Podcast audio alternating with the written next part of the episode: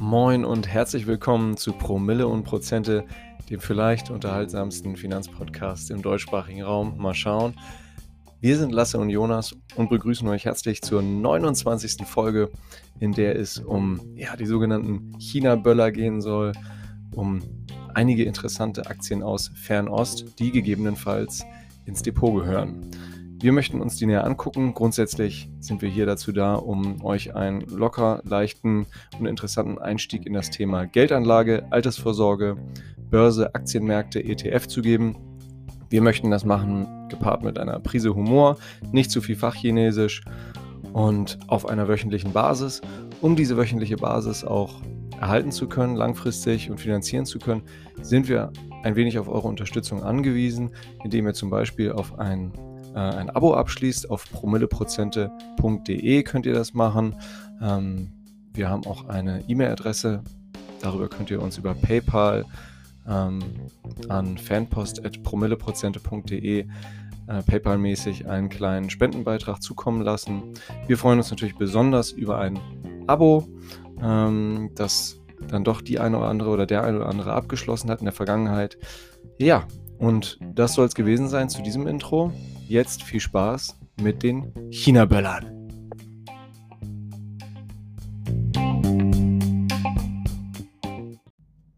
Los geht's. Wir starten in die neue Folge hier und äh, wie ihr das natürlich gewohnt seid von uns, geht es in allererster Linie jetzt mal zum Start äh, um den Wochenrückblick. Bevor wir jetzt nach China abdriften, äh, gucken wir uns nochmal an, was sonst noch so passiert ist.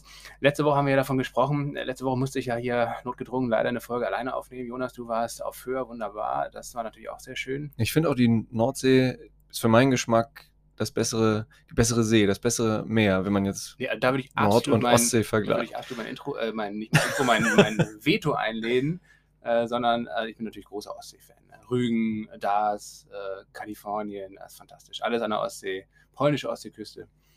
Ja, da, da, wär, da kommen wir nicht äh, zusammen auf jeden Fall leider. Jedem aber Tierchen sein Pläsierchen. Trotzdem hast du es genossen, das äh, freut mich. Ich habe letzte Woche eine Folge alleine aufgenommen, da ging es unter anderem zum Beispiel um Delivery Hero. Äh, mittlerweile im, im Verlauf der Woche gab es auch sehr viele schlechte News wieder zu Delivery Hero. Ich habe ja davon abgeraten einzusteigen und äh, der Kurs seitdem um 10, 15 Prozent gefallen, weil natürlich auch äh, die Q2-Zahlen zum zweiten Quartal ähm, nicht sonderlich gut ausgefallen sind. Äh, der Verlust ist noch weiter gestiegen, trotz Umsatzsprung. Ähm, ja, das Geschäftsmodell, wir werden sehen, ob sich das mal irgendwann rentiert. Weiterhin auf jeden Fall lohnt sich da meines Erachtens äh, kein Einstieg. Ähm, was äh, aber viel, viel besser gelaufen ist, ist natürlich äh, die Nasdaq und auch der SP 500 in den USA. Generell die amerikanischen Indizes, also die beiden genannten, haben eigentlich fast täglich neue Allzeithochs erreicht und es ist nur eine Frage der Zeit, bis der, die steile vertikale Ri- Richtung nach oben, vielleicht auch wieder in eine steile vertikale Richtung nach unten äh, sich äh, verändert. Aber wann das passiert, das weiß keiner. Momentum kann halt lange dauern und es dauert jetzt schon ziemlich lange. Ich habe ja letzte Woche kurz angekündigt, äh, Tesla zu shorten und auch Apple zu shorten. Habe ich auch beides gemacht, habe ich zum Glück auch einigermaßen erfolgreich gemacht, jeweils so 8 bis 10 Prozent Gewinn. Dann wurde ich Naja, einen mega kurzen Zeitraum, muss man sagen. Ja, ja, das war ein, quasi nur ein halber Tag und dann ähm, habe ich zum Glück auch den, den Stoppkurs gesetzt gehabt, denn dann ging es wieder nach oben. Tesla mittlerweile neues Allzeithoch, 400 Milliarden Dollar Bewertung. Also das ist einfach alles nicht mehr normal. Ähm, bloß nicht mehr einsteigen, das sollte man sich auf jeden Fall jetzt mal erstmal von der Seitenlinie angucken. Richtig, und ähm, Lasse ging gerade auf sehr kurze Zeiträume ein, ganz kurzfristiges Trading, was er da gemacht hat in diesen beiden Titeln. Ähm, jetzt nochmal kurz erwähnt sei unsere Watchlist, auf die unsere ja, Abonnentinnen, Abonnenten zugreifen können, wenn sie eben ein Abo an, abschließen über promilleprozente.de. Und äh, ja, wenn ihr euch diese Watchlist als Abonnentin anschaut, dann werdet ihr sehen, Buy and Hold mäßig geht es da weiter nur in eine Richtung, nämlich bergauf. Und ja, die Watchlist, da strahlt alles zweistellig, teilweise dreistellig grün. Wunderbar. Buy and Hold, Ruhe und Geduld ist ja, Trumpf. Das ist sowieso immer das Beste. Äh, Dieses ganze Day Trade ist, wenn dann nur mit Kleinstbeträgen sinnvoll und einfach mal so just for fun, aber auf jeden Fall nicht als Geldanlagestrategie. Wir gehen aber kurz auf Salesforce ein. Salesforce ist ja ein ganz, ganz großes ähm, Softwareunternehmen aus San Francisco. SAP-Rivale, mittlerweile eigentlich auch fast erfolgreicher als SAP, weil die äh, sogenannte CRM-Software, also Customer Relationship Management Software produzieren oder rausbringen. Das sehr, sehr erfolgreich. Jetzt haben sie es sogar geschafft, ähm, ExxonMobil, also den, einer der größten Ölkonzerne der Welt, nach 92 Jahren aus dem Dow Jones zu verdrängen. Ähm, da sieht man eben auch, ähm, Von der Spitze meinst du, oder wie? Nee, oder generell? Äh, ExxonMobil ist rausgeflogen, ja. nach 92 Jahren aus dem Dow. Bye bye Oil. Äh, genau, und das ist äh, eigentlich ähm, wirklich ein Sinnbild dafür, ähm, dass wir an einer Zeitenwende stehen, ähm, fossile Energien ähm, verlieren ähm, und das natürlich nicht erst seit heute oder seit äh, letzter Woche, sondern schon seit Jahren. Auch die großen Energiekonzerne in Deutschland haben ja sich gut halbiert oder noch, noch viel größer Verluste verzeichnet an den, an den Börsen. RWE tatsächlich zum Beispiel jetzt durch eine neue Strategie, dass sie sich ja jetzt ja komplett umwandeln wollen äh, in eine erneuerbare Energiefirma, dass auch der Kohleausstieg beschlossen ist, etc. Das sorgt sogar dafür bei so einer RWE-Aktie dann wieder für ähm, positiven Ausblick. Ähm, ist da vielleicht Reliance Industries aus Indien so ein bisschen ein Vorbild? Kann das sein? Reliance Industries ist auch ein gutes Beispiel, genau. Das wollen wir ja dann nochmal in einer anderen Folge nochmal beleuchten. Ähm, aber auch das ist ein Beispiel dafür, genau, wie man eigentlich aus dem Ölbereich, auch Reliance ist auch einer der größten Ölkonzerne in Indien. Öl und Gas, ne? Öl und Gas und die gehen jetzt in Richtung äh, Tech und Software und so weiter und das sehr, sehr erfolgreich. Und das ist äh, da auch der Beitrag dann zur Kursfantasie. Naja, also Salesforce löst ExxonMobil ab und gleichzeitig äh, bringt ähm, Quartalszahlen raus, die äh, alles toppen und alles ja, schlagen, was man irgendwie vorher noch erwartet hatte. Und das war auch schon positiv. Äh, aber trotzdem die Reaktion darauf, äh, an einem Tag äh, hat sich der Börsenwert um 25 Prozent in der Spitze ähm, verteuert. Also das ist natürlich auch völlig absurd. Ne? Also so gut diese Zahlen auch waren, äh, das, was danach passiert ist, äh, ein so gigantischer Kurssprung an einem Tag ist einfach ja, fernab von jeglicher Realität. Das heißt also, wir erleben gerade, wie gesagt, in einer fulminanten Weise, wie sich die Börsen, vor allen Dingen auch die Tech-Werte, völlig von der Realität verabschieden. Und ähm, naja, also ich, ich, bin da mittlerweile sehr, sehr vorsichtig geworden. Ich würde da wirklich ähm, erstmal ein bisschen abwarten, mal gucken, was der Herbst so bringt. Und irgendwann ähm, knallt es da, glaube ich, nochmal ganz gewaltig. Zumindest wird es man irgendwann hoffentlich mal einen deutlichen Rücksetzer geben. Aber ja, wann das sein wird, das steht in den Sternen. Ja, man kann ja, wenn man, wenn man investiert ist und, und Aktienpositionen hält, dann, äh, was heißt einfach, aber eben Stops nachziehen. Ne? Fleißig genau. Stops nachziehen. Das ist äh, wirklich wichtig, dass man jetzt mal immer ein bisschen absichert und so weiter. Nichtsdestotrotz, ähm, die, die internationalen Notenbanken haben sich jetzt am Donnerstag in Jackson Hole getroffen. Das ist immer so die, äh, die Notenbank. Äh, Residenz da, beziehungsweise das, also die Sommerresidenz, wo dann immer regelmäßig äh, Sitzungen im illustren Kreis in der Geld- und Notenbank-Dynastien da abgehalten werden. Und ähm, da hat die Fed, also mit Jerome Powell, ähm, die amerikanische Notenbank, eben auch nochmal bekräftigt, äh, dass die Geldflut und auch diese Nullzinspolitik in den nächsten Jahren fortgesetzt wird, ohne ein Ende absehbar. Äh, sogar das Inflationsziel wurde aufgeweicht. Das bestand bisher bei 2%. Das wird jetzt wahrscheinlich immer weiter höher liegen ähm, oder nur noch im Durchschnitt bei 2% liegen. Das heißt also auch ähm, oft darüber. Das heißt, ja, die, der, die Geldentwertung äh, in, in den nächsten Jahren, der ist wahrscheinlich dann Tür und Tor geöffnet. Und ja, und in so einem Umfeld kann man auch davon ausgehen, ähm, dass sowohl die Aktienkurse als auch die Kurse an den Edelmetallmärkten wahrscheinlich äh, erstmal weiter nach oben laufen werden. Ja. ja, begehrte Immobilienlagen ebenfalls, auch. begehrte Kunstgüter, Whisky, das wird alles weiter nur eine Richtung kennen, nämlich gegenüber Euro, Dollar und ja, anderen Fiat-Währungen wie Yen und so weiter. Da werden die Sachwerte sich verteuern und das ist eben ja, eine klassische Inflation. Das ist der, der Grund, warum das immer weiter nach oben geht. Mal gucken. Also, wie gesagt, trotzdem Vorsicht ist geboten. Wir behalten das äh, weiter für euch im Blick und äh, gehen jetzt, ach ja, guck mal hier, Tesla, ja, 400 Millionen Dollar, ähm, Apple und Tesla haben jetzt ja den Aktiensplit am 31.08. Mal schauen, ob es danach vielleicht mal einen kleinen Rücksetzer gibt und Gewinnmitnahmen, ja, aber vielleicht auch nicht.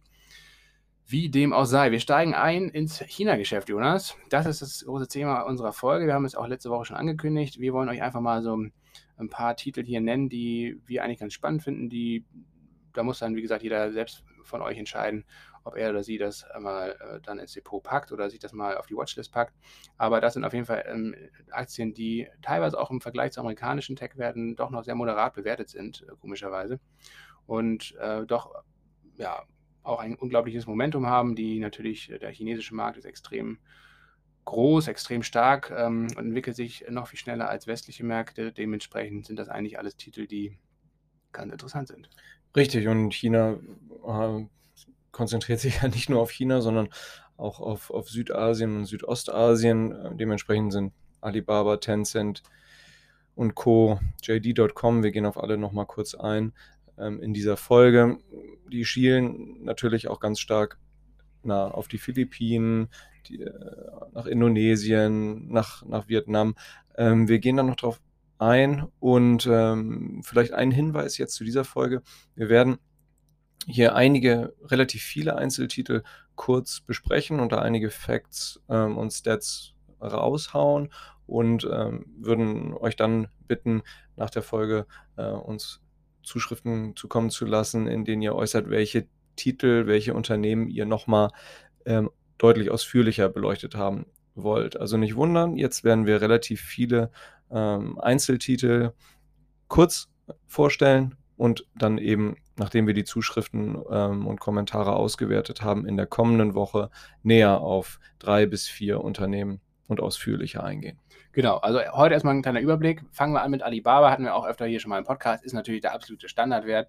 Alibaba mehr oder weniger das Amazon Chinas. Wir machen auch immer so kleine Vergleiche, damit ihr das ein bisschen besser einordnen könnt. Es gibt dann immer natürlich, die Vergleiche hinken an der einen oder anderen Stelle, aber zumindest der, der grobe Vergleich ist meistens richtig. Also Alibaba ist mehr oder weniger das Pendant zu Amazon, ähm, ist Marktführer im E-Commerce in äh, China äh, aber eben nicht nur im E-Commerce unterwegs, sondern auch eine starke Cloud-Sparte, also auch hier eine Parallelität zu äh, Amazon mit Amazon Web Services ist mittlerweile ja der, der wichtigste ähm, Gewinnbringer vor allen Dingen für Amazon auch in den letzten Jahren schon gewesen. Ähm, und bei, ähm, bei Alibaba ist es eigentlich genauso, dass die, die, ihre eigenen Serverkapazitäten quasi für andere Unternehmen bereitstellen und damit echt sehr, sehr viel Geld verdienen. Ähm, Microsoft ist ja inzwischen auch dabei, Google, ähm, also dieses ganze Cloud-Geschäft ist ein riesengroßes Geschäft. Und, ist das Azure bei Microsoft, das Cloud-Geschäft? Ja. Ja. Azure heißt das, glaube Azure. Man, man, weiß immer nicht ganz genau, wie Sorry. man es ausspricht. Wir als, wir als Europäer und große Frankreich-Freunde, ähm, Azure. Azure, ne? Côte d'Azur. Ja. Also hier die, die, die Amis, die machen aber auch teilweise aus der Sprache. Ja, das ist eine Ähm, Katastrophe. Das ist eine, keine Ahnung, dieses Pret-à-Manger ist ja dann Pret-a-Manger. Also, das eine, also äh, hier vielleicht nochmal kurz Dr. Mahathir gegrüßt, der, äh, einer der wichtigsten und, und profiliertesten Figuren in der malaysischen Politik, der damals sagte wirklich, dass der Abschaum äh, Mitteleuropas sich damals äh, auf Mayflower und Co. Richtung Nordamerika äh, auf den Weg gemacht hat und ausgewandert ist. Ähm, ja, nichtsdestotrotz, wir sind, wollen wir hier nicht alle US-Amerikaner. Starke Meinung. Starke Meinung von Dr. Mahathir. Ähm, Wir zitieren hier nur, ne? wir zitieren hier ja nur. Und ähm, ja, lassen wir das doch so stehen, das Zitat. Ja, aber was doch ähm, zum Schluss zu Alibaba zu sagen ist, was wirklich sehr spannend ist, ähm, neben E-Commerce und Cloud ist ähm, Alibaba eben auch ein ganz, ganz wesentlicher Player im Bereich Fintech oder Finanzen eigentlich, Finanztransaktionen mit Alipay. Ist eigentlich einer der wichtigsten ähm, Finanz-Apps in China, also tatsächlich um Peer-to-Peer-Bezahlung, aber auch um alle möglichen Online-Bezahlungen äh, und so weiter vorzunehmen. Und die Tochter Arn Financial ist das größte und wertvollste Fintech der Welt und das geht jetzt an die Börse. Das soll jetzt wahrscheinlich im Herbst ähm, zum Teil an die Börse gebracht werden. Listung in Shanghai und in Hongkong, also nicht mehr wie Alibaba selbst in New York. Das ist auch ein Zeichen. Wir werden gleich auch auf andere Unternehmen eingeben, dass man ganz klar sieht, äh, die Folgen des amerikanisch-chinesischen Handelskonflikts sind schon sichtbar, wenn es darum geht, wo chinesische Unternehmen äh, ihre Erstlistung haben. Das war in den letzten Jahren immer eigentlich in den USA oder oft zumindest. Äh, und das wird jetzt ähm, zurückgenommen. Ähm, die chinesischen Unternehmen werden wieder viel eher in Shanghai und auch in Hongkong sich an die Börse listen und da auch die ersten Notierungen machen. Und äh, diese chinesischen Handelsplätze werden immer wichtiger. Nochmal ganz kurz, also, weil du sagtest, ähm, eigentlich das größte chinesische Fintech Der Welt, and, also nicht nur der Welt and Financial. Was hofft denn Alibaba dazu erlösen beim IPO? Ähm, da wird es wahrscheinlich, aktuell spricht man von einer Gesamtbewertung des ganzen Unternehmens von 225 Milliarden Dollar. Also allein and Financial, ne? Nur an Financial, ja, Ja. genau. Und, ähm, und der Börsengang soll 30 Milliarden Dollar bringen. Es sind also 15 Prozent, glaube ich, sollen an die, an die Börse gebracht werden. Alibaba selbst hält noch 33 Prozent an Ant Financial. Der Ähm, Alibaba-Gründer Jack Ma hält auch einen großen, großen Teil, ich glaube 50, 60 Prozent. Also der wird auf jeden Fall richtig Kasse machen können. Vom Englischlehrer zum Ja. Multi-Multimilliardär, Ja, Wahnsinn. Genau. Also der ist auf jeden Fall, der, der, der hat ja vorher schon ausgesorgt gehabt, aber der wird sich auf jeden Fall freuen. Das wird aber so oder so dafür sorgen, also dass auch wahrscheinlich das Momentum bei Alibaba jetzt in den nächsten Monaten noch anhalten wird. Auch ge ge gestärkt durch die Zahlen, also extrem starke Zahlen. Man muss sich das einfach mal vergegenwärtigen. 740 Millionen Chinesen kaufen mindestens einmal jährlich bei Alibaba ein, also auf der Webplattform und ähm, bei dem Mo Mobile-Kunden, also auf dem Handy, sind es sogar noch mehr, 874 Millionen. Das sind 60 Prozent der Gesamtbevölkerung in China. Ähm, und das, ja, das spiegelt sich dann eben auch in den Zahlen wieder. Alleine im Quartal 2 22 Milliarden Dollar Umsatz und 6,4 Milliarden Dollar Gewinn. Ähm, trotzdem, wie gesagt, mit einem Kurs-Gewinn-Verhältnis von 30 ist es äh, im Vergleich zu anderen äh, Unternehmen, vor allen Dingen auch den amerikanischen Tech-Unternehmen, wirklich günstig bewertet. Also Alibaba ist, wenn man sich in China in irgendeiner Form engagieren möchte und darüber nachdenkt, ist es eigentlich, zumindest aus Geldanlagesicht, ein absolutes Basisinvestment. Wenn man, wie gesagt, jetzt an nachhaltigem Investment etc. interessiert ist, gut, dann sind, glaube ich, generell diese ganzen E-Commerce, Shopping, Social Media, Aktien, Tech-Aktien ja insgesamt alle leider Gottes nicht unbedingt nachhaltig. Also das ist, hat mit Nachhaltigkeit dann nicht, nicht mehr viel zu tun. Das muss man sich natürlich immer, äh, oder dessen muss man sich immer bewusst sein. Aber wenn es jetzt nur um reine Geldanlage geht, also darum, ähm, ein solides Investment zu machen, dann sind diese Werte sicherlich sehr sinnvoll. Ja, wir beide haben selber Alibaba schon eine ganze, ganze Weile äh, in den eigenen Depots und wir haben Alibaba logischerweise und konsequenterweise auch auf die Watchlist gepackt. Also mit der Geburt der Watchlist ist auch Alibaba da drauf gewesen. Gründungsmitglied quasi, ne? Gründungsmitglied. Ne. Jack Ma ruft auch regelmäßig an und sagt nochmal, das hat, das hat richtig gepusht, dass er da nochmal auf die Promille und Prozent der Watchlist gekommen ist. Ja, genauso wie Tencent. Tencent bedankt sich ja auch regelmäßig bei uns. Ähm, Jonas, das ist natürlich eine deiner Lieblingsaktien. Du als alter Gamer, ne? du bist ja, ähm, wie gesagt, stadtbekannt hier. Ich habe hier den Tencent-Kurs getrieben äh, durch meine In-App-Käufe bei Clash Royale. Clash Royale ist ja ein, äh, ist ein Spiel, ähnlich auch wie ähm, Clash of Clans. Ähm, ja, wer jetzt nochmal ein Fachwort aus der Gaming-Szene hören möchte, Clash Royale, ein Tower Defense äh, Smartphone-Game, das äh, von dem finnischen äh, Entwicklerstudio Supercell ähm, entwickelt wurde und auch äh, die, die geben da weiter Know-how rein. Also die, die finnischen äh, Nachfahren der, der Wikinger, die sind da jetzt eben ja, krasse Coder. Früher mit Exten, jetzt mit Keyboard und so weiter unterwegs.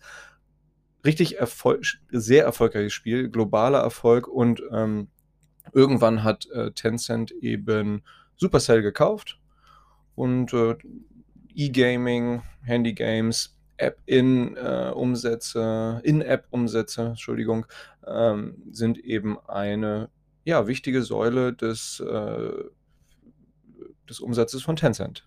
Genau, Tencent ist aber eigentlich natürlich primär dafür bekannt, das wichtigste soziale Netzwerk in China ähm, herausgebracht und groß gemacht zu haben, nämlich WeChat. Ähm, allein über WeChat könnten wir wahrscheinlich eine ganze Folge machen. Also wenn euch das interessiert zum Beispiel, dann schreibt uns gerne. Das wäre zum Beispiel ein Thema meines Erachtens, wo man ja, eigentlich eine ganze Folge drüber machen könnte. Ähm, das ist nämlich ähm, einerseits gruselig äh, unter Datenschutzaspekten und so weiter, äh, aber auf der anderen Seite auch faszinierend, weil es einfach eine einzige App ist, die ein ganzes Betriebssystem hervorgebracht hat und ähm, die, die Leute mehr oder weniger oder viele Chinesen über eine Milliarde Nutzer ähm, ja, ohne, ohne WeChat funktioniert da gar nichts mehr. Ähm, das heißt, also das ist wirklich die mit Abstand wichtigste App in China. Äh, und äh, man braucht eigentlich auch nichts mehr anderes, weil in, We in, in äh, WeChat alles äh, zu machen ist. Also von daher, das ist äh, Tencent, da ist, ist die absolut marktbeherrschende Stellung da. Was ich wirklich total spannend finde, ähm, ist, dass äh, witzigerweise, wenn man sich die Profiteure von diesem Erfolg von Tencent anguckt, äh, sitzen ja witzigerweise in Südafrika. Das erwartet man ja eigentlich nicht. Nespers. Naspers, ein, ähm, ein Medienunternehmen, ein Verlagsunternehmen, was schon über 100 Jahre Bestand hat, 1915 gegründet. Und das hat eine, eine Holding oder ein, eine Beteiligungsgesellschaft eigentlich schon vor 15, 20 Jahren aufgebaut, um sich an Tech-Unternehmen zu beteiligen. Unter anderem an Tencent, an dem jungen Tencent äh, Anfang der 2000er Jahre, sehr, sehr günstig eingestiegen.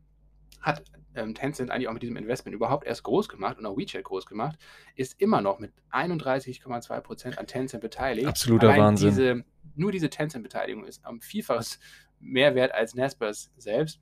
Und das ist ganz interessant. Also wie gesagt, äh, Naspers ist auch börsennotiert. Ähm, diese ganzen Beteiligungen haben sie mittlerweile wiederum ausgegliedert in eine Holding, die heißt Prosus. Die ist in Europa sogar an der niederländischen Börse ähm, gelistet. Das könnt ihr euch bei Interesse einfach mal anschauen. Ähm, man kann natürlich, wenn man möchte, auch zum Beispiel im Prosus, das ist ja wie gesagt ein europäisches Listing, ähm, da könnte man dann über Bande quasi auch in Tencent investieren. Ist halt ein Holding, da sind auch noch andere Sachen drin. Ja, muss man sich angucken. Da ist sicherlich auch noch, ist auch aktuell noch ein Gap in der Bewertung. Also Prosus ist eigentlich, wenn man sich den Wert allein der Tencent-Beteiligung anschaut, eigentlich unterbewertet. Ähm, ja, aber da ist natürlich dann vielleicht nicht ganz so viel Musik drin wie in Tencent selbst. KGV, Kursgewinnverhältnis aktuell bei 40, eigentlich auch noch ähm, moderat. Da gab es jetzt, wie gesagt, ja auch einen guten Rücksetzer durch diese ganzen ähm, Kapriolen mit Trump und WeChat verboten und bla und blub. Ich glaube da nicht dran, dass WeChat verboten wird, äh, vor allen Dingen nicht ähm, die Zusammenarbeit mit WeChat für die US-Tech-Konzerne. Wenn die aufgekündigt wird, dann, ähm, dann würde Apple zum Beispiel massiv unter Druck geraten, weil sie eigentlich ihr komplettes Asiengeschäft auf einen Schlag verlieren würden. Das, das wäre ein Schuss in beide Knie. Ja, hatte ich letztes Jahr, äh, letztes Mal schon in der Folge erwähnt, deswegen brauchen wir da jetzt nicht nochmal gesondert drauf eingehen. Tencent an sich, genau wie Alibaba, eigentlich ein Basisinvestment, wenn man in China investieren möchte. Genau, und wenn ihr die letzte Folge, in der ja ausschließlich äh, Lasse äh, gesprochen hat, euch nochmal angucken oder anhören mögt, äh, da ist er noch auch auf äh, interessante Biotech-Titel eingegangen und hat auch nochmal erklärt, was eigentlich genau In-App-Käufe und E-Gaming ist. Epic Games ist da noch drin. Also die letzte Folge diesbezüglich nochmal sehr empfohlen. Auch wenn ich nicht dabei war. Oh, Jonas, du hast gerne zugehört, ne? Ich, ich, du hast mir ja völlig ja, begeistert dann plötzlich geil. eine Sprachnachricht geschickt hier. Also da habe ich, hab ich natürlich ein bisschen gefreut. Die, die Folge habe ich ja völlig schlaftrunken um 23 Uhr am Samstagabend aufgenommen, äh, um einfach nochmal eine, eine kleine Folge aufzunehmen und hier keine Lücke entstehen zu lassen bei euch, bei den Zuhörerinnen und Zuhörern. Und ich hoffe, das hat einigermaßen geklappt und ihr habt das euch gerne angehört. JD, JD.com, dritter Tech-Wert, auch ein Basisinvestment. Ähm, ja, wir haben jetzt hier 19 Minuten. Danke, Jonas. Ne? Danke. Jonas ist ganz nervös ja. und aufgeregt. Tippt dir die ganze Zeit auf den Arm, auf die Uhr, wie viele Minuten haben wir? Also wir haben jetzt 20 Minuten rum. 10 Minuten haben wir noch, dann läuft hier unsere 30 Minuten, unser 30 Minuten Timeslot ab. Dann müssen wir vielleicht nochmal gegebenenfalls die zweite Aufnahme starten. JD.com, ähm, nach Alibaba, zweitgrößter E-Commerce-Anbieter, auch extrem erfolgreich, ähm, macht gerade eine Expansion nach Europa. Also vielleicht äh, die eine oder der andere von euch wird JD auch schon hier ähm, beobachtet haben. Viele, viele Marketingmaßnahmen überall in der Stadt, out of home, äh, große Plakatwände mit JD und schönen tollen Sneakern und so weiter. Ähm, bisher nur in den USA notiert, soweit ich weiß, aber, ach ja, genau, nee, seit Anfang Juni auch in Hongkong. Also die machen auch ein Zweitlisting und versuchen da eben so ein bisschen sich unabhängiger ähm, zu machen von der amerikanischen Listung. Ähm, ja, aber JD eigentlich auch Top-Unternehmen, ja, die haben, glaube ich, genau, wahnsinnig schnelles Wachstum, haben auch ähm, lange vor Amazon ähm, ja, stationäre Supermärkte in China eröffnet, die eben komplett ohne Kasse auskommen. Ne? In Deutschland hat, denkt man sich ja schon, oha, Revolution irgendwie am Checkout, wenn man selber scannen darf, kann, muss, whatever. Ähm, bei JD.com dann mit unter anderem mit RFID-Funktechnologie alle Produkte Artikel im, im Markt ausgestattet und dann kannst du einfach rauslaufen. Ähm, ja, die waren da auf jeden Fall einige Jahre früher dran als Amazon. Amazon hat das, muss man fairerweise sagen, etwas ähm, technologisch etwas anspruchsvoller und eleganter noch gelöst als JD.com. Ähm, aber da wollen wir jetzt hier nicht ins Detail gehen. Ähm, ansonsten arbeiten die auf ihrer Plattform extrem stark und viel mit Price-Offs, ähm, Bundle, Bündelangeboten, Cross-Brand-Selling. Das musst du nochmal kurz auf Deutsch erklären, Jonas. Das verstehe ja ich nochmal nicht. ja, also ein Bundle, ein Bündel ist ja so, wenn du normalerweise irgendwie, keine Ahnung, einen Ananassaft kaufst und dann ähm, ist dann die Bündelaktion, du äh, den einen Ananassaft kaufst du für, für 1,50 Euro den Liter und äh, dann gibt es dazu, ich äh, mache jetzt mal ein ganz kurioses Bündel, äh, noch Kaviar natürlich vom Stör, äh, für irgendwie 500 Euro und dazu gibt es dann noch irgendwie eine Uhr für 150 Euro. Ähm, wenn du die einzeln äh, kaufst, dann ist es dann normalerweise die Summe der Einzelpreise und in dem Bundle kaufst du dann eben alles für sagenhafte 380 Euro. Boah. Ja. Genau. Jetzt komplett fiktiv, jetzt nicht bloß nicht nach dem Störkaviar, ähm, Tissot-Uhr und ähm, Weihinger Ananassaftbündel suchen und sich dann hier beschweren. Wäre ein geiles Bündel, wäre, glaube ich, auch ein Verkaufsschlager, werde ich, glaube ich, doch nochmal an die Führung von JD.com pitchen. So sei das Bundle erklärt. Okay. Wir machen weiter mit Baidu. Baidu ist tatsächlich äh, ungefähr, wir wollen ja hier in den Vergleichen bleiben, das Google von China, also der größte Suchmaschine, hat aber in den letzten Jahren wirklich äh, stark zu kämpfen, ähm, äh, aus den genannten Gründen, dass er so eine App wie WeChat eben quasi eigentlich fast das Internet ersetzt oder auch den Browser oft ersetzt. Das heißt also, äh, diese großen Player wie Tencent, wie Alibaba, wie OJD ähm, und auch einige andere, die wir gleich noch nennen werden, die haben solche starken, man spricht ja immer von Ökosystemen, also, man, also letztendlich solche starken ähm, Kundenbindungsmechanismen äh, entwickelt, dass die Leute einfach oft auch gar nicht mehr über den Browser suchen und schon gar nicht eben ähm, über, über einen Laptop oder so, über einen richtigen Browser, ähm, wenn dann über, halt nur über, über Smartphone. Baidu hat da so ein bisschen gepennt, ähm, hat auch, äh, ist auch bei was, was Investments in ähm, chinesische Tech-Startups anbelangt, nicht so gut aufgestellt und das spiegelt sich auch seit Jahren eigentlich im Aktienkurs wieder. Das heißt also, das wäre zum Beispiel eine Aktie, die der ja, eigentlich aktuell nicht gut läuft und wo wir auch eigentlich von einem Investment abraten würden. Da drängt sich das absolut nicht auf, da jetzt irgendwie einzusteigen. Ist natürlich immer sehr schön, ne, wenn man sieht, ach, ja, Baidu ist eigentlich ein großes Unternehmen und äh, ist noch super, super günstig bewertet. Das hat dann aber eben auch oft äh, Gründe. Und ähm, wie gesagt, in dem Fall wollten wir das hier erwähnen, weil Baidu ist natürlich ein wichtiger Player, war auch lange Zeit in den 2000er Jahren äh, immer ähm, mit Tencent und Alibaba in diesem Dreiergespann genannt ist aber wirklich auf dem absteigenden Ast aktuell und wir müssen mal schauen, ob sich das irgendwie noch dreht. Zurzeit Finger weg. Jo. Finger weg, nicht von Meituan Dianping, meiner persönlichen Lieblings-China-Aktie hier. Äh, da bin ich schon fast 100% im Plus. Seit April, äh, also extrem gut gelaufen. Was macht Meituan Dianping? Ja, das ist eine gute Frage. Das hat Jonas lange Zeit auch nicht äh, begriffen und äh, auch aussprechen konntest du es mittlerweile. Aber mittlerweile kannst du es aussprechen, ne? Ja, mittlerweile kann ich das. Geht dir das gut im Schlaf, ja. Leider habe ich, leider ich ja nie investiert. Ne? Also du wolltest Katastrophe. ja, wie gesagt, vor einem Monat ungefähr gab es nochmal einen schönen Rücksetzer ah, auf 19 Euro. Jonas, da hast du das Limit bei 16 Euro reingesetzt, da war es einfach zu gierig. Ja, da wollte ich zu günstig einsteigen und. Jetzt ist die Aktie bei 29. Hätte, hätte ich bin bei 14 eingestiegen. Ich hätte auf Kroll hören müssen. In dem Fall schon. Oft ja liege ich auch völlig daneben mir, aber in dem Fall hatte ich äh, Glück. Und ja, Meituan, was machen die? 2010 wurden die gegründet, äh, seit 2018 sind sie an der Börse in Hongkong gelistet. Ähm, und Meituan wurde dann 2015 mit Dianping ähm, gemerged, also fusioniert. Meituan ist eigentlich die größte Plattform zur Vernetzung von lokalen Läden. Ähm, also da sind über 400.000 Einzelhändler auf dieser Plattform. Also ganz viele auch kleine Läden, Kioske, Restaurants, wie auch immer. Und über diese App kann man dann ja, den lokalen Einzelhandel finden. Man kann ihn über Dianping, das ist nämlich das größte Bewertungsportal Chinas, auch bewerten, Restaurants bewerten, etc. Alles Mögliche bewerten. So ein bisschen wie, glaube ich, Yelp oder was, ne? das ist das amerikanische Pendant.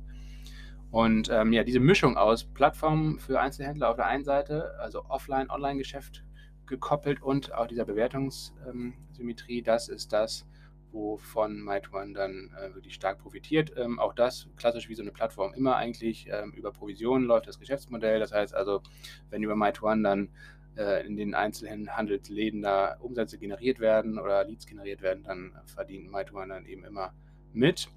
Ich überlege gerade, was da jetzt so das westliche Pendant wäre. Klar, man hat so ein bisschen vielleicht TripAdvisor oder Yelp im Kopf, aber. Ja, Yelp oder vielleicht Foursquare oder so.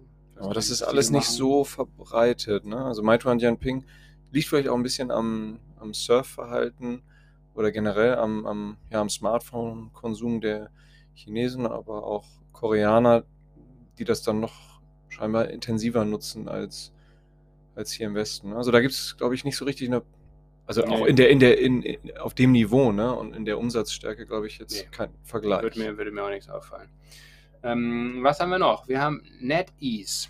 Ähm, das ist für die auch eine sehr interessante Aktie, finde ich. Da bin ich auch noch nicht drin, aber das wollte ich, habe ich mir schon länger mal jetzt auf die Watchlist gelegt. Und vielleicht steige ich da mal irgendwie ein. Ist auch gerade mal wieder auf neuen Allzeithoch. Also mal schauen, vielleicht ist mal ein Mini-Rücksetzer zumindest, aber insgesamt trotz Allzeithoch eigentlich immer noch günstig bewertet. KGV von 27. Ähm, was macht NetEase? Das ist eine Mischung aus Tencent, Spotify und Netflix. Was heißt das also? Kerngeschäft sind Online-Games. Das ist die Parallele zu Tencent. Sie sind nach Tencent die Nummer zwei im Bereich Online-Games in China. Aber sie haben eben auch ein starkes Musik- und Filmstreaming-Business und auch noch E-Learning. Und all diese Sachen, also sowohl Musikstreaming als auch Filmstreaming natürlich, als auch E-Learning, ähm, sind jetzt durch Corona noch weiter durch die Decke gegangen als sowieso schon. Und deswegen ist ähm, NetEase da auf dem aufsteigenden Ast und meines Erachtens eine sehr spannende Geschichte. Deswegen, ich werde da, glaube ich, jetzt demnächst mal einfach äh, einsteigen. Du hast auch Zumindest mal mit einer kleinen Position und dann Ja. einfach mal schauen, wenn es dann nochmal einen Rücksetzer geben sollte, kann man dann auch mal aufstocken oder so. Aber das äh, ist zurzeit mein Favorit, ähm, muss ich sagen. Okay, dann ähm, darf ich da diesmal nicht zu gierig sein. Ich gucke mir das auch an. Lasse, du hast hier ein äh, Kursgewinnverhältnis von 27 notiert. Weißt du noch, wo, was da deine Quelle? Ja, da ist Ist- meine Quelle der Aktionär in der aktuellen ähm, Ausgabe vom Aktionär. Das ist ja so ein komisches Börsenmagazin, das wir hier auch immer hin und wieder äh, lesen. Das ist eine unserer vielen zahlreichen Quellen, natürlich nicht die einzige. Aber in dem Fall war ein schöner Artikel drin über NetEase, über Alibaba, glaube ich, auch ein JD und, ah ja, Pinduoduo, das kommt gleich noch. Ähm, und da ist das KGV mit 27 ausgewiesen für 2020, glaube ich sogar. Also noch nicht mal 2021. Okay, Lasse, sind wir noch in der Zeit? Wir sind noch in der Zeit, wir haben noch eine Aktie, können wir noch machen, Pinduoduo. Auch das, ein Zungenbrecher, Jonas, auch das geht ja mittlerweile im Schlaf von der Hand. Ja, PIN heißt ja, äh, warum, ne, man fragt sich da irgendwie, was soll, soll das Ping immer, ne? Ping an Insurance, Ping an Health, Pinduoduo, also steht das für Harmonie und so weiter. Ah, ja, Harmonie. Ja. Harmonie. Social Shopping, das macht Pinduoduo. Auch nichts für mich, würde ich nie nutzen persönlich, aber äh, als Investment ist es dann tatsächlich vielleicht interessant, um von diesem ganzen Shopping-Wahnsinn in China zu profitieren. Wie gesagt, unter Nachhaltigkeitsaspekten natürlich eine absolute Katastrophe. Muss man sich überlegen, wenn man da moralische ähm, Aspekte mit berücksichtigt, dann vielleicht lieber die Finger von lassen. Pinduoduo, also tatsächlich die größte oder ein, einer der ganz wichtiger Player im Social Buying äh, Business. Ähm, das, was heißt das? So ein bisschen das, was du, Jonas, auch schon äh, eben mit dem Bundle erklärt hast. Ähm, Körper können sich da in Communities organisieren und sich gegenseitig ähm, Produkte empfehlen und kriegen dann äh, Rabatte etc.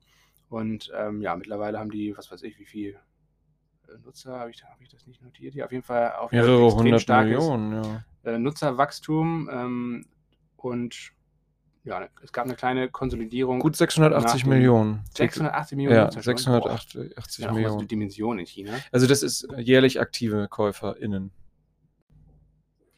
Ja, kurz vielleicht noch einen Satz dazu, warum es diesen Rücksetzer gab, jetzt nach den äh, Quartalzahlen von Pinduoduo. Ähm, die Zahlen waren sehr, sehr gut, aber es gab eben beim Umsatz pro, pro Nutzer gab es einen kleinen Rückschritt. Das hatte damit zu tun, dass ähm, ja, Pinduoduo gerade ziemlich viel in Rabattaktionen investiert, also um das Wachstum natürlich wieder anzukurbeln und so weiter. Das ähm, schmälert natürlich dann den äh, Umsatz, aber ja, das, das Wachstum an sich ist nach wie vor äh, extrem beeindruckend. Und ähm, ja, diese kleine Konsolidierung, die könnte jetzt auf jeden Fall für alle, die da Interesse dran haben, auf jeden Fall ein, eine gute Chance zum Einstieg sein mit einer kleinen Position. Könnt ihr euch mal reinziehen. So, und jetzt haben wir den letzten Wert. Wir haben eigentlich noch zwei andere, aber das ähm, wird dann vielleicht zu lang. Aber den, diesen Wert, den wir jetzt noch nennen, den müssen wir unbedingt noch nennen, weil das ist eigentlich, das ist der absolute Favorit, Jonas. Xiaomi, das, das Beste, Xiaomi. Das Beste ja. zum Schluss. Ja, ja, genau. Das ist ja ein Mix aus, aus Apple und vielleicht sogar auch ein Mix aus Apple und Tesla. Lasse, was hast du da schon wieder rausgeholt? Äh, Unfassbar. Ja, mit Xiaomi habe ich ähm, das, ähm, ja, das ist eigentlich das Apple von China. Eigentlich das, das Kerngeschäft besteht eigentlich darin, ähm, Smartphones, sehr hochwertige Smartphones zu bauen. Und damit sind sie auch wirklich sehr, sehr erfolgreich und sie profitieren jetzt von zweierlei Trends. Einerseits profitieren sie davon, dass äh, Huawei, der Hauptkonkurrent in China, durch diesen ganzen Handelskonflikt und äh, mit den USA da in Bedrängnis gerät, weil ähm, die werden ja nicht nur von ähm, Android zum Beispiel ausgeschlossen, sondern eben auch von Chips und von äh, Hardware-Produkten. Das heißt also, die Huawei ähm, Smartphones, die eigentlich immer jetzt das Nonplusultra waren, auch technisch, technologisch, ähm, die ja, sind jetzt erstmal so ein bisschen in, ins Hintertreffen geraten und sind eben nicht mehr äh, up to date. Ähm, das dauert wahrscheinlich, bis Huawei da neue Zulieferer gefunden hat in China selbst oder auch eigene Teile entwickeln kann. Und davon profitiert Xiaomi. Die werden die Marktanteile da signifikant in China selbst nach vorne bringen. Andererseits aber auch, ist mir aufgefallen, zum Beispiel in Berlin, ähm, ist, ähm, versuchen die gerade im großen Stil auf den deutschen Markt oder auf den europäischen Markt zu kommen. Überall Ja, wer zum. Beispiel auch auf, genau, auf zum Beispiel deinhandy.de gibt es ähm, gibt's diverse äh, Kombinationen, Tarife mit Handy, jetzt auch mit Xiaomi, Xiaomi-Handys. Wir haben gerade ein paar neue Handys auf den Markt gebracht, alle 5G-fähig, alle ähm, von der Hardware, Software her absolut top. Laufen auf Android, glaube ich, ne, wahrscheinlich. Auch, ja, klar. Ja. Und ähm, ja, also das ist der eine Punkt. Der andere Punkt ist, die haben auch letztendlich sind ganz, ganz stark aufgestellt in diesem ganzen Bereich Smart Devices. Auch das ist für mich ja persönlich jetzt nicht so relevant, so Fitness-Tracker, Watches, bla bla bla, aber ähm, da sind die eigentlich auch Marktführer in, in China und äh, wachsen sehr, sehr schnell. Sind auch da anscheinend technologisch ähm, absolut tiptop und ähm, auf Augenhöhe mit amerikanischen Anbietern. Ähm, das ist also ein weiteres Fund. Ähm, ja, und dann, du hast ja gesagt, ist es auch so ein bisschen Tesla. Und das hat den Grund, Jonas, das weiß ich ja selbst eigentlich, das kannst du auch mal selbst sagen, mit Xpeng. Ja, Xpeng. Äh, ich bin da ehrlich gesagt, ich bin dir da einfach gefolgt. Ähm, Ach so. Sowohl jetzt hier in der Recherche, deswegen spiele ich dir den Ball gleich wieder äh, doppelpassmäßig zurück, als auch äh, bei der Investition. Also ich habe ja vor wirklich kürzester Zeit in Xiaomi ähm, investiert. Wir packen natürlich wie die anderen besprochenen Aktien auch die WKN, die Wertpapierkennnummern in die Show Notes. Und ich bin ja schon 40 Prozent im Plus. Also dank dir, Ja. Lasse. Ja, wir hatten natürlich wirklich Glück. Auf jeden Fall Xiaomi, das war ich bin auch, glaube ich, letzte Woche nochmal aufgestockt ähm, und seitdem allein 25 Prozent plus. Also ja, das ist jetzt natürlich auch absolutes Momentum. Vielleicht ähm, zum Einstieg da jetzt einfach mal ein paar Tage abwarten. Das wird vielleicht auch sicher nochmal einen kleinen Rücksetzer geben. Aber also langfristig macht das total Sinn, meines Erachtens. Ist, glaube ich, eine, eigentlich eine, eine der spannendsten Aktien überhaupt. Ähm, weil die in den nächsten Jahren aus verschiedensten Trends äh, profitieren werden. Jetzt kurzfristig, wie gesagt, auch von dem Börsengang von Xpeng. Das ist ein äh, E-Auto-Startup aus China, das jetzt im Herbst an die Börsen geht. Gesundheit, Jonas. Danke, Lasse. In den USA. Ähm, und das so ein bisschen als auch als einer der Tesla-Konkurrenten ähm, gehandhabt wird. Ähm, was spannend ist, also nicht nur, dass Xiaomi da beteiligt ist dran und auch von diesem Börsengang und der Berichterstattung darüber profitieren wird, sondern auch, ähm, dass die auf den anderen Trend, neben der E-Mobilität geht es ja auch um das vernetzte Auto. Also man spricht ja immer so von einem Smartphone auf Rädern, dass sich das Auto eben auch eher zu einem digitalen Device entwickelt. Äh, und äh, das ist meines Erachtens sogar noch viel wichtigere Trend als die E-Mobilität. Äh, und das sorgt dafür, dass eben diese Kombination aus dem, der ganzen Technologie, die Xiaomi schon über ähm, die, die Smartphones und Fitness-Tracker etc. hat, gepaart mit dem Auto, dass das eben in Zukunft eine sehr, sehr spannende Geschichte werden kann. Denn dann werden sie wahrscheinlich sehr führend im Bereich vernetztes Fahren, verne- vernetztes Auto sein und können da mit, nicht nur mit Xpeng, sondern vielleicht auch mit anderen Automobilzulieferern, äh, dann zusammenarbeiten. Siehst du da an der Stelle Xiaomi auch vor äh, BYD, Build Your Dreams, ja auch ein äh, E-Mobility-Hersteller aus China? Also siehst du da Xiaomi an der Stelle vor ähm, BYD? BYD hat ja noch andere Sachen, die bauen ja viele, also erstmal natürlich Autos, auch normale Verbrennungsmotoren ähm, und vor allen Dingen das, was bei BYD ja total interessant ist, ist ja diese Batteriekomponente, dass sie ein, einer der führenden Batteriehersteller sind und da ähm, auch Technologieführer in einigen Bereichen sind und ähm, das macht BYD meines Erachtens total spannend. Da gibt es einige Überschneidungen, also ich glaube eher, dass es, ähm, dass es da sinnvoll ist, über Kooperationen nachzudenken, aber nicht, dass das, das eine oder das andere, das ist auf jeden Fall keine Konkurrenz oder so. Okay, also dann du sagst, äh, ich äh, darf, kann meine BYD-Aktien ruhigen Gewissens weiterhalten. Unbedingt. Unbedingt langfristiges Buy and Hold Investment, BYD. Da steht noch eine große Zukunft bevor. Lasse. Klasse. Ja.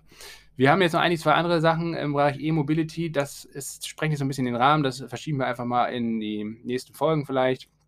Äh, wenn euch das interessiert, könnt ihr uns auch das schreiben. Vielleicht gehen wir darauf dann einfach in der nächsten Folge ein. Wir wollen jetzt nochmal so ein paar kleine Anekdoten raushauen, so ein bisschen was ähm, fürs, ähm, fürs Gemüt, würde ich sagen. Ähm, ein kleiner historischer Exkurs. Wir haben jetzt ja viel über Tech gesprochen, aber was natürlich auch wichtig ist, es gibt natürlich auch andere Unternehmen in China, zum Beispiel die Tsingtao Brewery, die Brauerei, also eine der größten Brauereien in China. Ich glaube sogar die größte. Zweitgrößte. Die, Zweitgrößte. die ähm, Qingdao oder Qingdao Brewery, ähm, die ist die zweitgrößte äh, Brauerei in China, sowohl nach ähm, Umsatz als auch nach Market Cap, als auch nach ähm, Hektoliter-Ausstoß. Die größte ist CR Snow.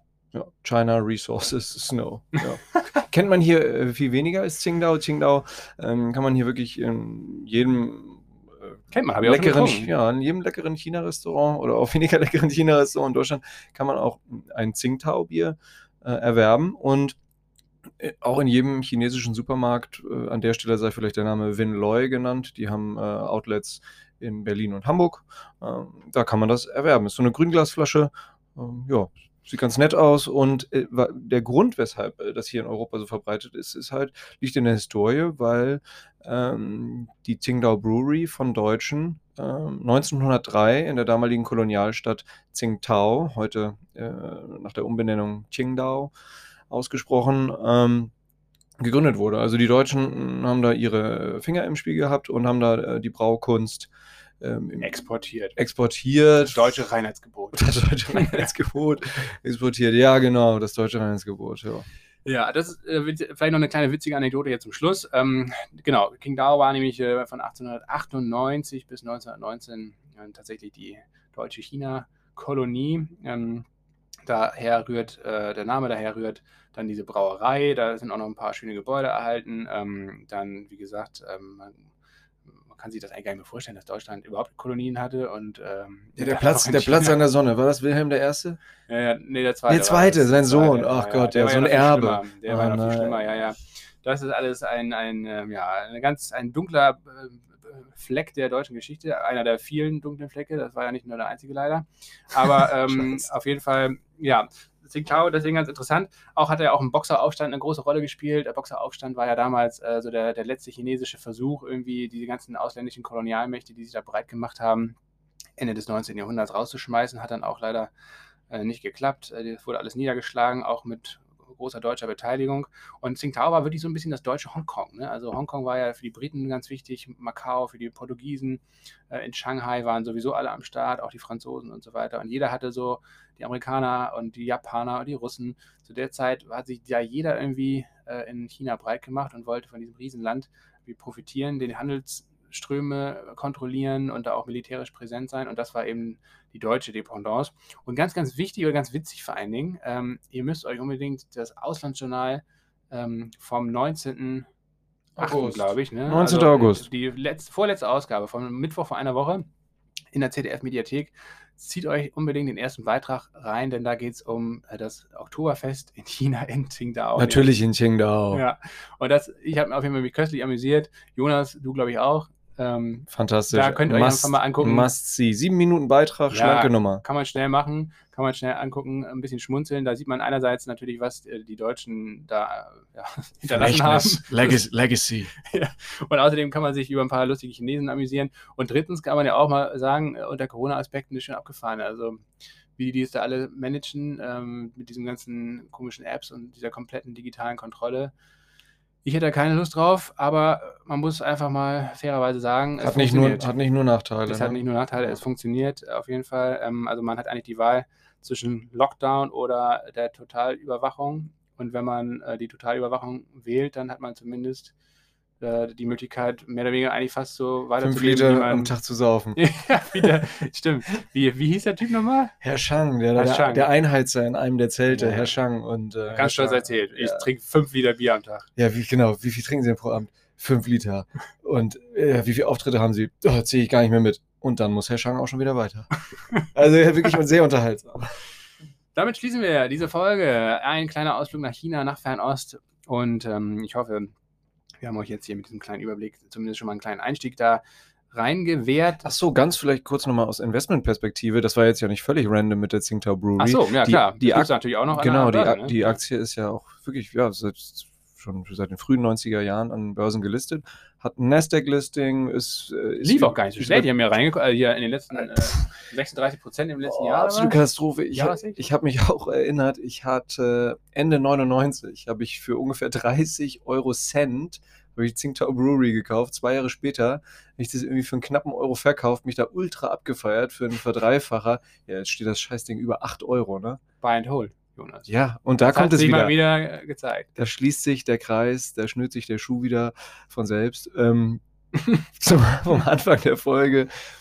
Buy and hold mit Geduld. Was wäre, also diesen 30 Cent, das ist so unfassbar. Fast verdreißigfacher, die schaffen auch noch die 9 Euro. Ja, vor allen Dingen, weil die jetzt ja auch international ihr ganzes Bier exportieren wollen. Über, ja, über 100 Länder machen sie jetzt schon. Aber ja, die werden jetzt ja noch viel mehr wahrscheinlich ja. äh, reinziehen da in die ostasiatischen Märkte, in, natürlich auch in die afrikanischen Märkte, überall da, wo China sowieso jetzt äh, eine große Rolle spielt und auch spielen wird, äh, wird natürlich auch dann Bier getrunken und vielleicht auch chinesisches Bier mit deutschem Rezept. keine schlechte Geschichte. Also, haben auch ein sehr gutes Mineralwasser. Mein Vater sagte äh, noch vor ein paar Tagen, die haben auch ein sehr gutes Mineralwasser, Jonas. Also auch für die Leute, die jetzt äh, unalkoholisch vernünftigerweise unterwegs sind. Ja, wir haben immer, schon, wir haben schon wieder kein Whisky getrunken, Jonas. Äh, es gibt sogar Leute, viele Grüße an Patrick zum Beispiel an dieser Stelle, die sehr gerne mal wieder ein Whisky hier in dieser Folge haben, äh, diesen Podcast haben wollen würden und mal wieder einen kleinen, kleinen Whisky-Tipp. Ja, jetzt ist 11.20 Uhr am 28.08. Ja, aber Patrick hat völlig recht. Mehr Whisky eigentlich. Mehr Whisky. Slungy. Wir hatten wenigstens Bier jetzt in diesem Podcast. Das ist zum Glück ein kleiner Wehmutstropfen, eine kleine, eine kleine Kompensation. Und damit schließen wir diesen Podcast. Wir wünschen euch ein schönes Wochenende, einen guten Start in die neue Woche, wenn ihr den Podcast ein paar Tage später hört. Und Jonas, was, was möchtest du noch sagen? Ich möchte noch sagen, denkt bitte an die Zuschriften. Es war eine sehr temporeiche äh, Folge mit vielen Einzeltiteln, die wir alle noch in die Shownotes packen werden oder gepackt sind natürlich, wenn ihr da jetzt reinschaut. Ähm, und ja, schreibt uns doch bitte über Instagram Promilleprozente oder über fanpost.promilleprozente.de, welche Unternehmen ihr noch ausführlicher besprochen haben möchtet. Oder ob ihr gar, gar keinen Bock auf China habt und lieber irgendwas ganz anderes hören wollt, dann gerne auch das an uns schicken und wenn ihr den Podcast auch ansonsten irgendwie nicht cool findet. Also wir freuen uns über alles Feedback, vor allem natürlich auch über Verbesserungsvorschläge, das ist natürlich immer eigentlich das sinnvollste Feedback, aber auch Lob finden wir auch natürlich ganz gut. Damit möchten wir schließen. Das Bleibt war's. gesund. Auf Wiedersehen.